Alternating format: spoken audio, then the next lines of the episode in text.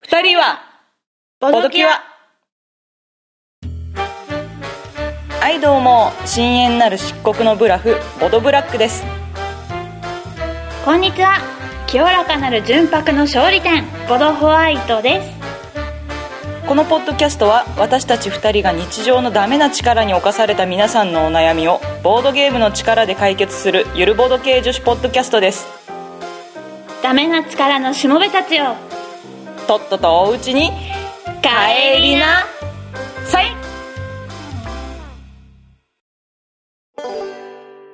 はいどうも改めましてボドブラックです改めましてボドホワイトですはい、我々こんな感じでねゆるーくふわーっと毎度毎度ボードゲームの話とかボードゲーム以外の話とかしていきたいと思っていますはいはい、こんなこんなで、はい、第8回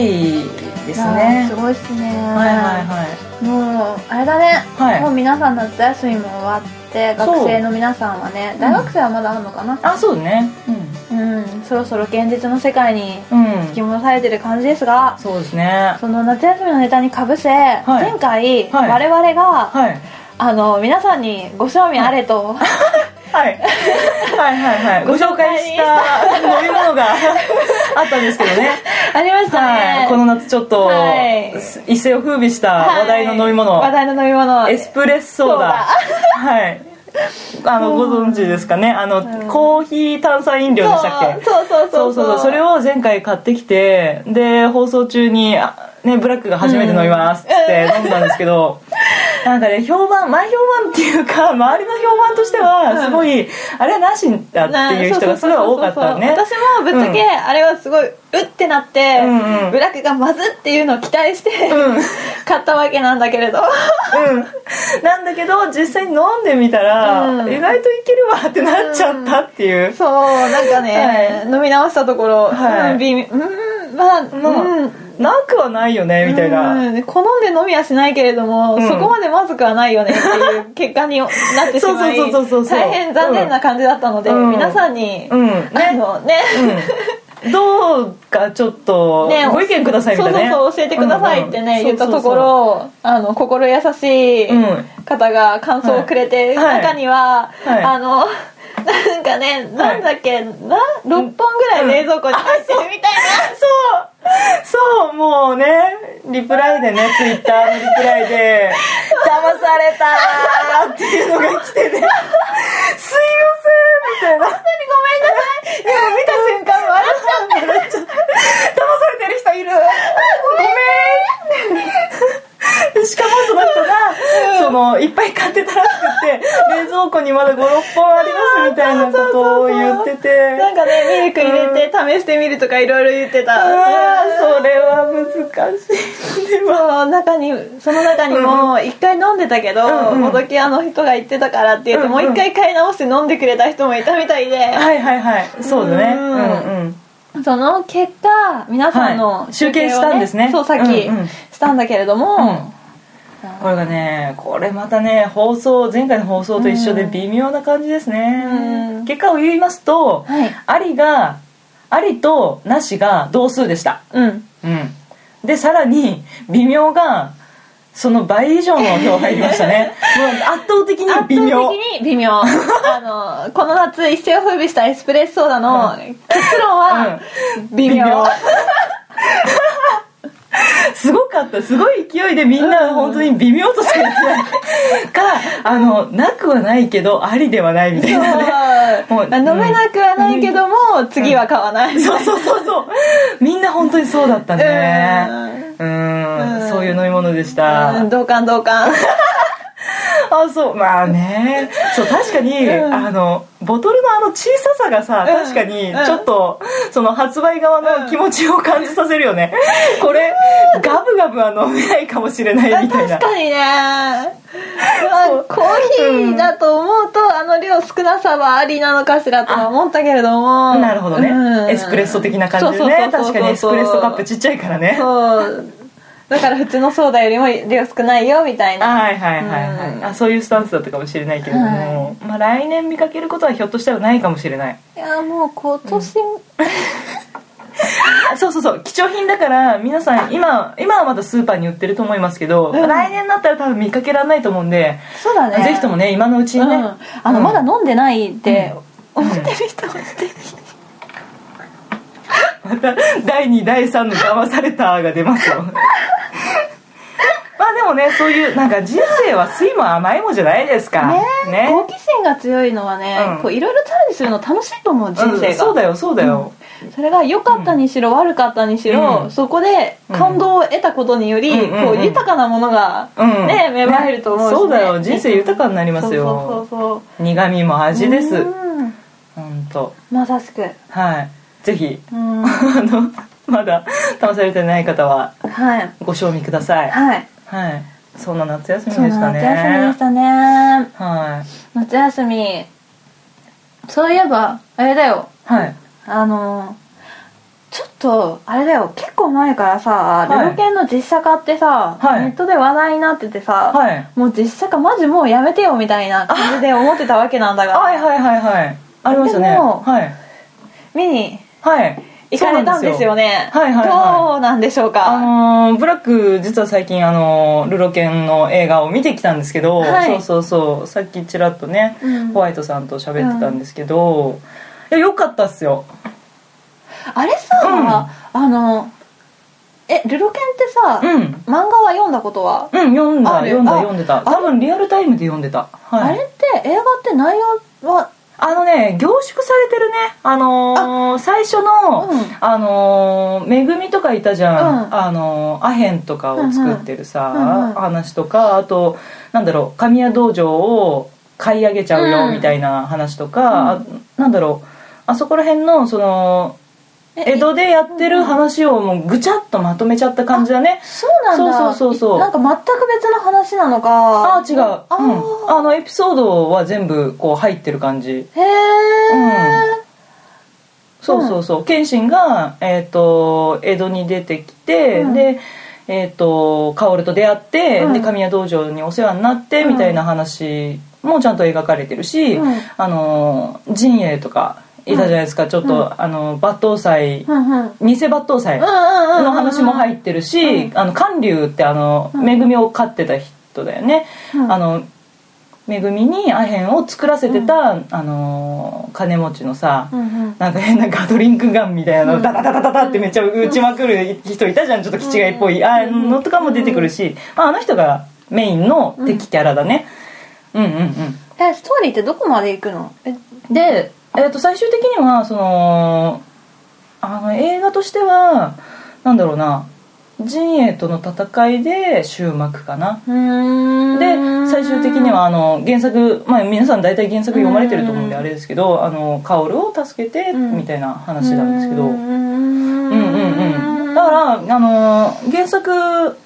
読んでるからつまんないってこともないあの再構成されてるからうんうんえーうん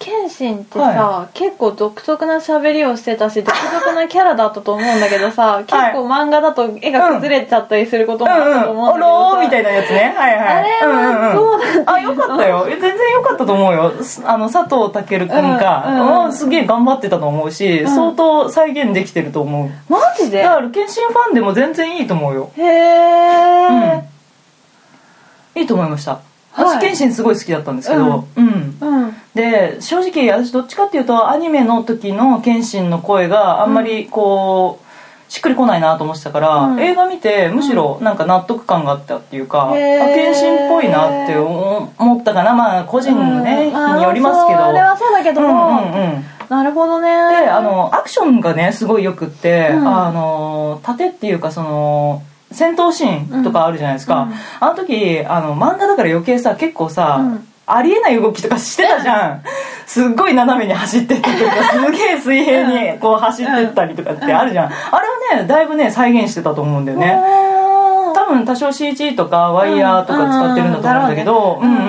んうんよかったよおーむしろ動画で見れてよかったと思うぐらいアクションがすごいよかったへえ、いやーなるほどねうん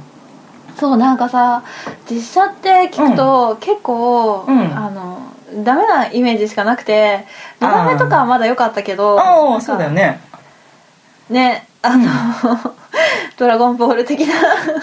あ見てないあの「マジでドラゴンーボール」って実写になったんだっけそうそうハリウッドの方であハリウッドの方かそうとかその、はい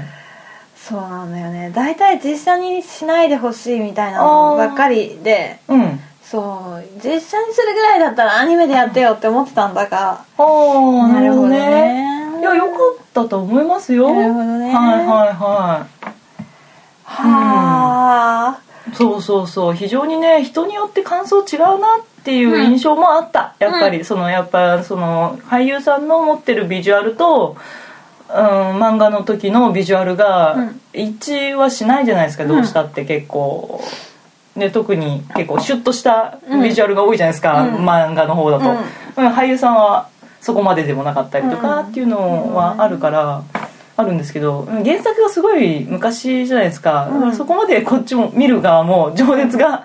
あの落ち着いてるかあーらあのあ当時だったらすごい斎藤はじめめちゃめちゃ好きだったから、うん当時見てたらこの斎藤はじめはないって思ったかもしれないけどなるほどね今だったら全然落ち着いて見れるっていうか、あまあそういうのもありかなみたいな。うんうんえ絵にしとかまでは出てこないんだよねそれは出なかったね絵にして絵にしてあのでも韓流の時に出てきたっけ、原作だどこで出てきたとかな話覚えてないんだけどうんうんちょっとねその原作のキャラがこう合成されてるっていうかこのキャラとこのキャラを合致させて出てくるみたいな感あじへえだから神谷道場を買い上げる時確か昼間っていうなんかが金持ちの人が出てきてたりしてたと思うんだけどそれが韓流をが兼ねてたりとかうんそういう感じ役割を兼ねてうん本当に凝縮させてる感じだったなるねほどねうんうんうんなるほど、うんあれだまだ見てなくてルロケンが気になっていらっしゃる方は、うんはい結構あの気軽に見に行ったらいいと思いますよそんなああ失敗だろうなってわざわざね、んがっかりしながら見に行くよりはなんか新しいもの見られるかなぐらいの気持ちでなる行ほどってもいいんじゃないかなと思いますねなるほどですね、は映画映画まだまだあれだよね秋うんもう始まるよね、あそうだね私あのプロメテウスだったかな、うん私基本邦画ってあんまり見なくて、あそうなの洋画ばっかり見てるんだけど、今気になってるのが、うんそのプロメテウスだったかな、プロメテウスであってたかどうかは微妙だからもし間違ってたら訂正するんですけれども、あの宇宙にうん行って、うんそこでなんかこほうほう「うんうんうん」よあこんな感じしかな今うろ覚え的な感じで喋ってるよううえっ、と宇宙に行きそこで何かこう他に生命体が知的生命体がいたんじゃないかみたいなほうほうのの調査をするんだけれどんほうもほこうううん本当にやばいのが出てきて地球に連れて帰ってはいけないみたいな、うんもうどうなんのうんみたいな、うんうんうんうん私的にはすごいワクワクするんだけれどもそうなんだそういうの好きなんですかそうホワイトさんあのエイリアン的なね、はいはいはいそう、うんだって私たち自分たちが帰ったら地球が滅ぶかもしれない、ここで食い止めなきゃいけないみたいな、はいはいはいはいちょっとかっこいい、はあーはいはいはいちょっとあるじゃん地球を救おうぜ的なことですねそうそうそうでも多分あの人はさやっぱり弱いところがあるからさ残してきた家族とかいるわけでさ、はいはいでも絶対帰りたいんだみたいなところもあって、うんうんきっといろいろ葛藤とかもあり、うんね最終的にどうなるのかなみたいなので、はいはいすごく気になってるあいいねうんああそれはブラック的にも相当見たいわ、うんいいですねみたいですねこれもう始まってるのかな、始まってると思ああそうだねううん多分公開する頃には始まってる感じかな公開公開公開映画自体もう始まあすでに始まっている始まあ始まっているよあ本当始まっているんじゃないこれ今あのあそうだね9月1日の予定がここ今検索で出てきたんでやるねやってるねやるねおお 3D デジタル 3D いいいじゃなやいーで行すきたかいやー行きたいなーうんいいですねう うんんあ結構そういうエイリアンものとか見るんですかエイリアンっていうかその、うん SF ああ近未来的なのがすごく好きで、そうなんだそう宇宙に行ったとかなんかこう、何ロボットが出てくるとうんか、うんうんがものすごく好きでで、んアクション系も好きで、うんうんだから「ミッションインポッシブル」とかも大好きであそうなんだそうあの肉弾戦で戦ってるのすらもかっこよくて、もうねなんかね本当にうねんうん、SF が大好きあそうなんだね、うんガンダム好きスターウォーズとかも好きだしそうあガンダムも好きガンうダム、んうん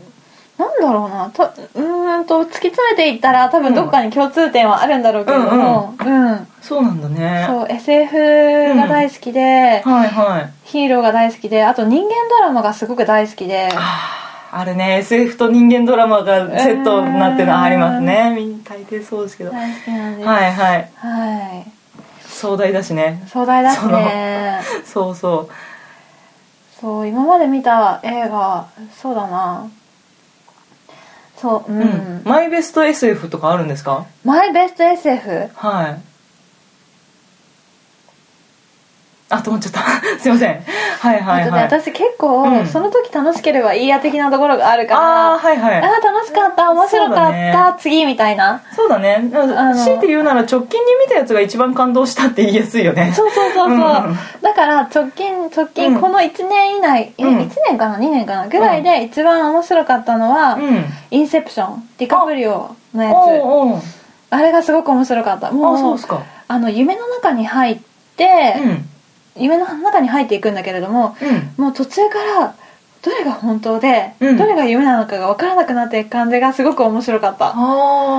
あままだ見てないんですわあそうなんだうん面白いぜひああとえっともっと最近になるとブラックホワイトっていうおうスパイスうんパイ同士スパイの仕事をしてる2人のコンビがいてあーでその2人が1人の女の人を取り合うっていうやつなんだけどうんうんこれがラブコメっていうかもう本当コメディみたいなあーそうなんだで2人とも、うんあのスパイとしてはすごい腕利きの2人だから、あの衛星うんのカメラを、うん使って彼女を監視 したり、相手を監視したりしててスケールでかいただの三角関係なんだけどスケールでかいそうそうそうで、うんうんあの自分たちに部下がいるからこれはトップシークレットだって言って、うんまず気になるその女の人の素性を調査させて、すごい部下使っちゃうんだ使っちゃった使っちゃってしかもその,、うんその同僚の方もう一人の相方うんうがん彼女とデートするって分かったら、うんあのお互い紳士協定だからって、うんうんあの関わらないようにする邪魔はしないみたいなこと言ってるくせに、ほうあのもう一人が自分の家に彼女を呼んだ時に、うんこれはまずいって思って、うん麻酔銃撃って。で彼女が部屋に戻ってきた時には、一人麻酔で撃たれてるからもう爆睡してるみたいなその男がライバルのねすごい面す白ごいかった面白そうあそれいいねうんああそっかそっかあそれは見たいわうん、ぜあひ大好ぜきひ大お好すすきめそおうすすいうめうもうん見ながら、うんあのねちょっと感動するところもあってあそうなんだそう泣いちゃいそうになるんだけれども、でも基本面白くて笑っちゃう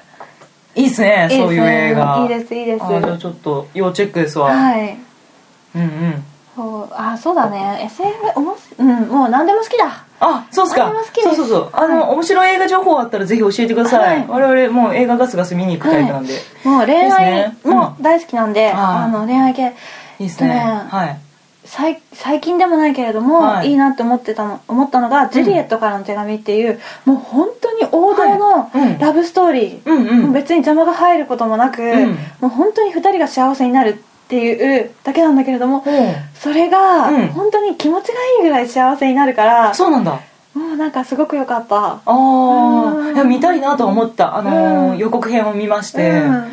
ちょっとおばあちゃんとか出てくる感じだった出てくる出てくるうんうんおばあちゃんの、うんあの本当にあれどこの地域だったかな本当にあるジュリエットの、うん手紙を入れる入れるみたいななんあかーお屋敷があってそこにはあはあジュリエットみたく自分の思いの丈を綴った手紙を、うんあの壁の隙間とかに入れて、でそれをジュリエットの代理人っていうボランティアの人たちがその一つ一つの手紙に対して、うんこうしたらいいよああしたらいいよっていうお返事を書くっていうのでへえそんなのあるんだそうで、んそのそこに行った若い女の子が、うん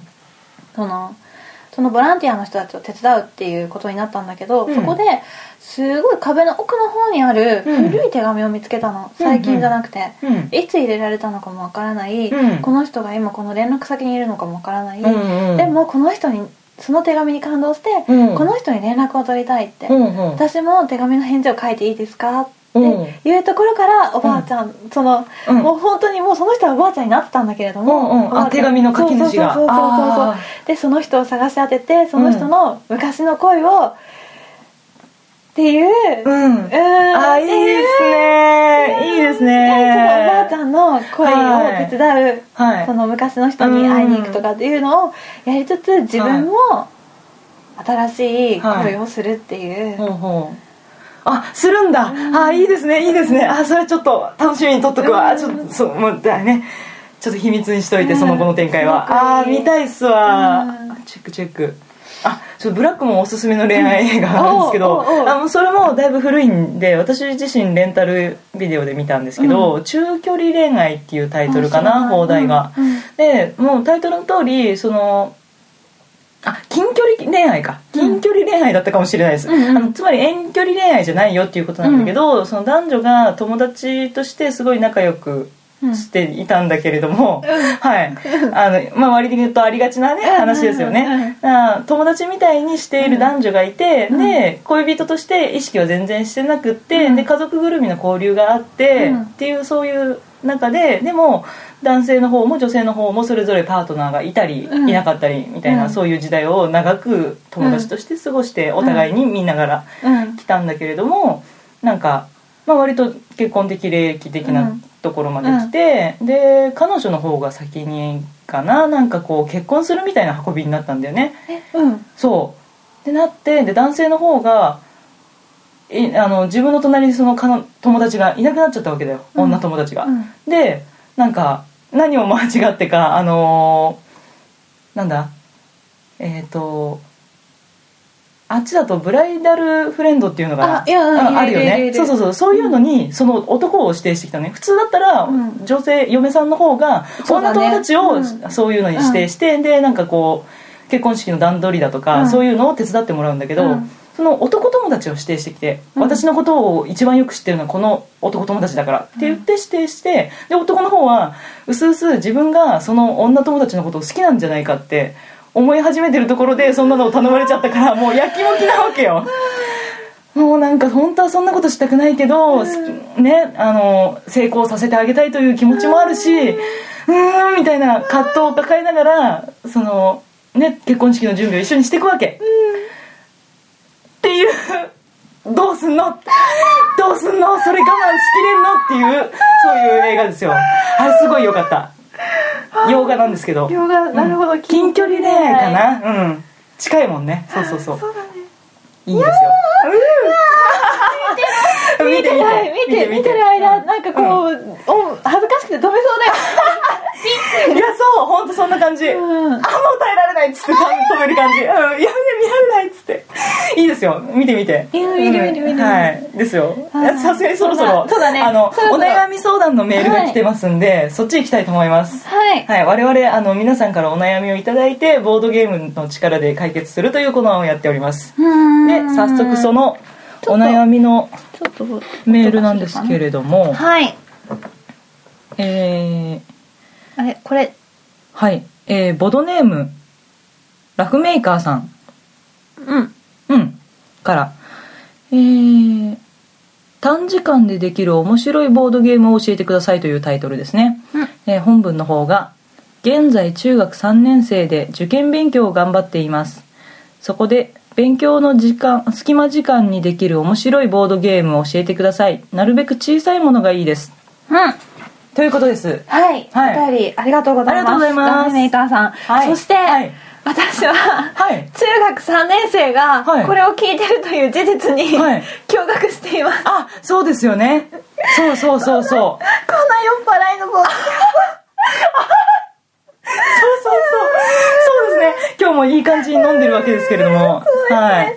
三カ目、三三本目いってます。そうですねホワイ。トそうですね。だいぶ3本目も空い空きつつあるところなんですけれども。はい。中学3年生か。いやーありがとうございます、本当にあ。りがとうございま嬉す。しいですね。うん。うんあれだよね、もう夏休みも終わって、夏そうだね休みの夏季講習の、うん言い込みも終わって、うん。あれだよね、そう、うんろそろ調整というかテストとかの結果を見つつ調整、そうだね志望校をもうんうすごく確もう定決さませっててるる感じんじゃかないかななそうだね、で秋に願書を出してみたいな感じかな、うんうんそうだね大変だね大変だねなんかねそうそこで私たちが考えた、あのラフメーカーさんが、えっとねし勉強の隙間時間にできる面白いボードゲームなんだけども、うんだからちょっとこれが家ででするのうか、んその学校でするのかが分からなかったけれども、まあうん家だとね、まあ、1人とかだからそう学だね校とか塾とかっていう想う定んで、うんうんで私たちがおすすめするはい勉強の隙間時間にできる面白いボードゲーム、はいそしてさらにうん小さい小さいそうカバンに小さ入るい小さい、はいしかも軽いっはいそうですねていうゲームはいこれは単違う違うた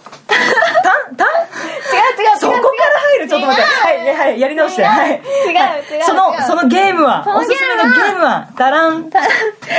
ブフィブはいはいファブフィブですねファブフィブです、えこれは、ー FABFIB うんうんこれがなんか、はいあのリメイクそうですねみたいなんだけども、うううそれを炭酸ファブリークさんがはいリメイクしててイラストがすごくね、うん可愛くなってて、うんでカードゲームだから、うんその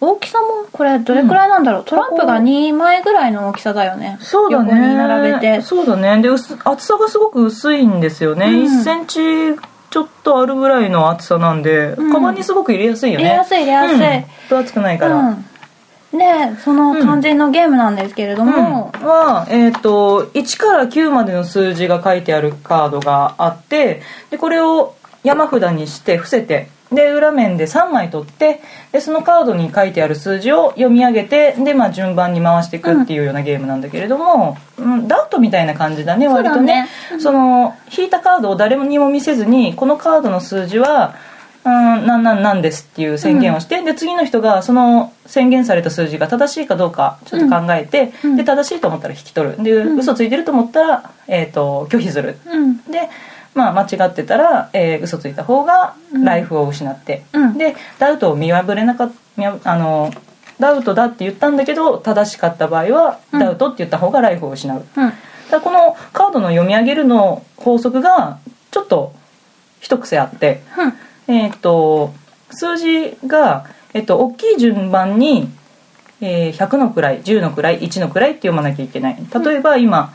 手元に7と6と4の数字があるうん3枚のカードなわけなんですけど、これを読み上げる時は、えっと764って大きい順番にうんうん当てはめて言うんだね。うんでそれを回していくわけなんだけれども、嘘をついてもよくって、うんでなんえー、と例えば今764だけどいきなりうん982とか言って、回してもよくって「いやーこんなすごい大きい数字引いちゃったわ」うんね3枚しか引けないから999が最大の数になるわけなんだけど「921だわ」とかって言って。うんえーそんな大きいカードを最初に引いちゃうのあるのかなって周りの人はドキドキして、えでも初回から嘘はつかないかなって言ってうん受け取っちゃうと、うんなんか実はね手札が764でしたみたいな、うんっていうことをされると次の人はうん嘘をつかざるを得ないわけですよ、うん自分がカードを一度引き取ってしまうと、うんその前の人が宣言したいしていた数字より大きい数字を言わなきゃいけないっていうルールがあって。うんそう、うんだからそのカードを引き取ってしまった人は宣言前の人の宣言が合ってても間違ってても大きい数字を必ず言う、うんでカードを交換してよくって1枚でも2枚でも3枚でも交換してよくってまあ交換したいカードを捨てて山札から引き直す、うんで宣言して隣の人にまた回すっていうのを繰り返すんだけど、これ最初のうちは割と正しいね、嘘つかないでみんな回していくんだけど、うん最終的には結構嘘をつかざるを得なくなるんだよね、うん交換したりするから、うんあのまあ、必ず交換する最低1枚は交換するわけだから、あゼロからでいいのか、まあ、交換しないで「いやこれ嘘だったわこの数字だわ」って言って回すこともできます、うんうん、でもまあ交換してっていつかはなんか違う数字になっちゃったりとかして嘘をつかざるを得ないっていうシチュエーションが出るっていう面白いゲームですよ、うんいわゆるブラフゲームですそかうだねねそうカードにあうんるドクロのマーク、こう自分たちにはヒットポイントみたいなものがあってうんライフが 12? ってなってるの、これ12って書いてる12そうそじゃないう最初は10あー12だねのフルでで12かなそう12ってあってうんこれが、うんあのダウトで間違えたったり、うん相手が嘘ついてないのに嘘って言っちゃったり、うん自分が嘘をついてるのを当てられちゃったりした場合、うん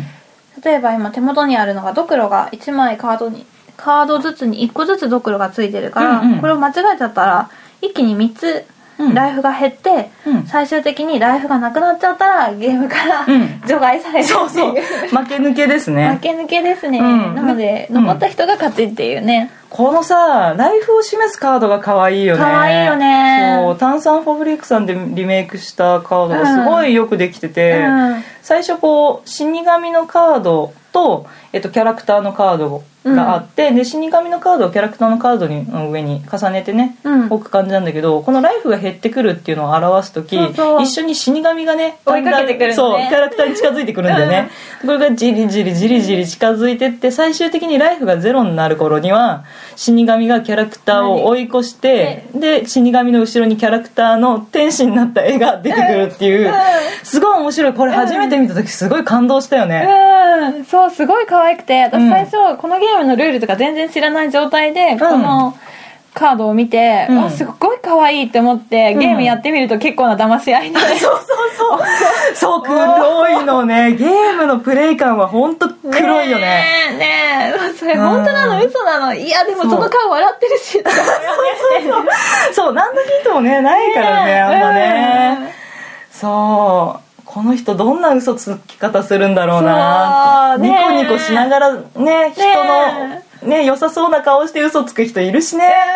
うん怖いよねねえポーカーフェイスで嘘ついたりする人いるし、ねうん、そうそうそうさらっとね怖いでもこの、う結構早くあ嘘つく人が上手すぎたら、みんなが上手だったら結構長く続くかもしれないけど、うんあうんうんうんまあでも比較的ね早く終わるゲームだよね、そうだね、そんなにな長引かないから、うん、でしかもカードも、もうなんかこうちっちゃくて、うん持ち運びができて早く終わって、そうだねうんであの勉強やってるからさ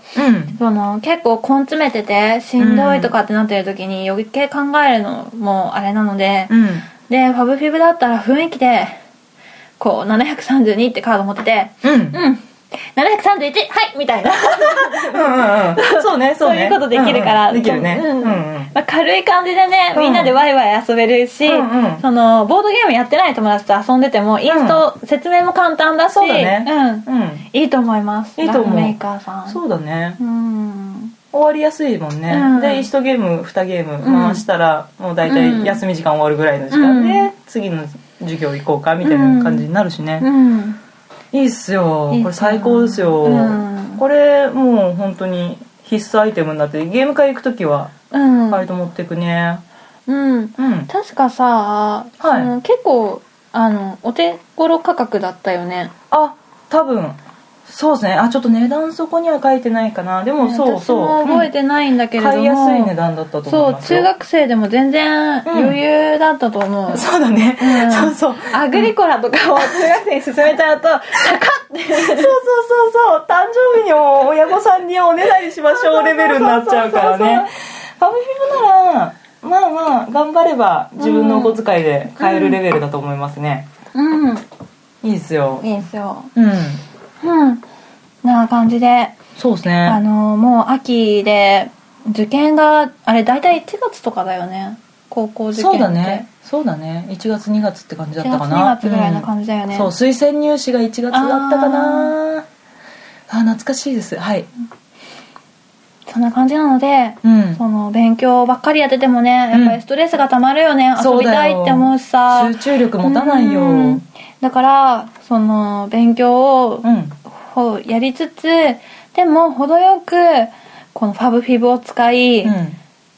みんなでワイワイ遊んで、うん緊張をほぐし気分転換いいリフレッシュができたらあいいですねいいなと思います、これさあのーすいませんあの控えするんですけど、はい何ですかあの初心者語りみたいなのないです初心者語りあのこれ結構そのカードの読み上げにちょっとうんルールがあったじゃない大きい順番に数字を読むよっていう,、うんうんうんうんうんのとっていうルールを一番最初に聞いた時ってちょっと飲み込みづらくって例えばさっきのそうだな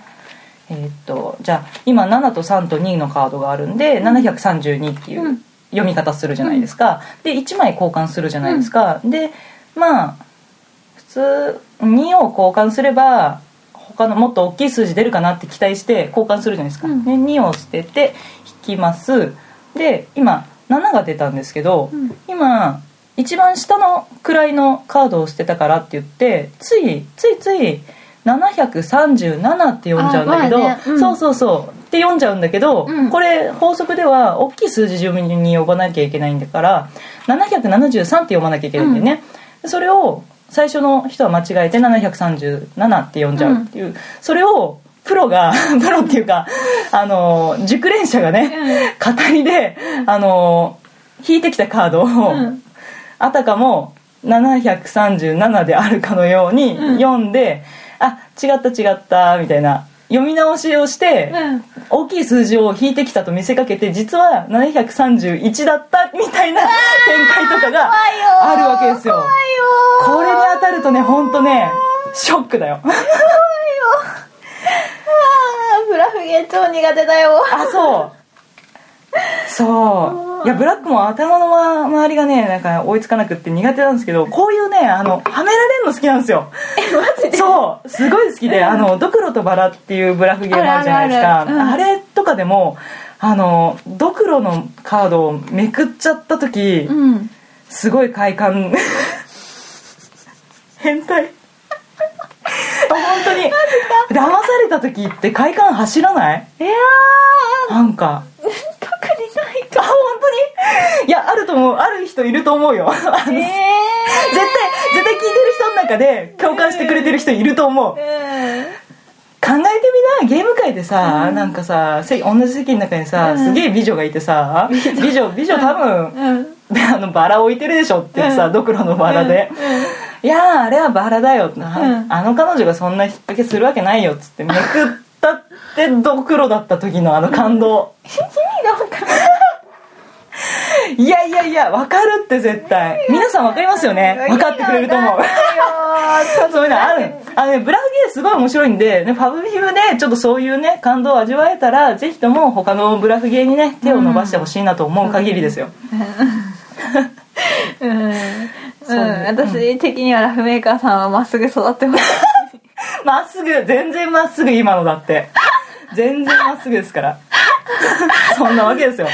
メーカーさん、まあ受験も頑張りつつ、はボードゲーム人生も頑張りつつ、はいね、高校行ったらそんな同じ趣味の人もねねできるかもしれないし、うんぜひぜひこれからに期待しておりますよ、はい立派なボードゲーマーに育ってください、はいぜひはいそんな感じではい、今回ね一応、はい一旦の解決ということで、はいはい今後もご連絡いただけると嬉しいです、はいで次回もこんな感じでね皆さんのお悩みをボードゲームの力で解決していきたいと思っております、はい、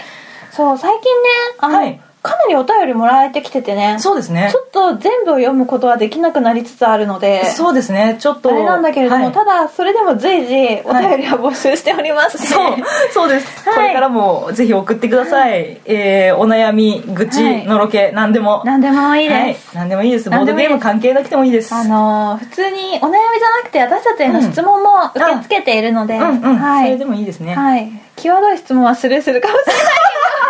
そうですね、ははいいはいはいまあ、そういうこともあるかもしれないはい私たちボドキアとして、はい、お答えしていきますのでで、えっと肝心な宛先なんですけれども、はいこちらツイッターアカウントから、うんこちらがえっ、とアットマーク BOARD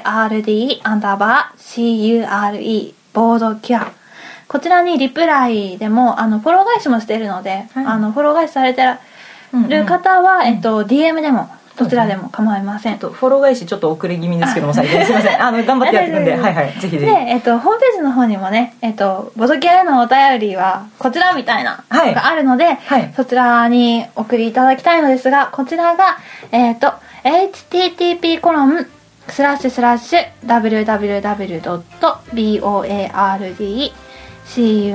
www.boardcure.com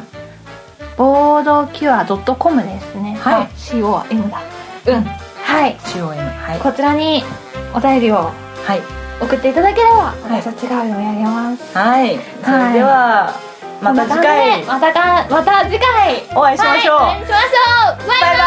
バイバイイ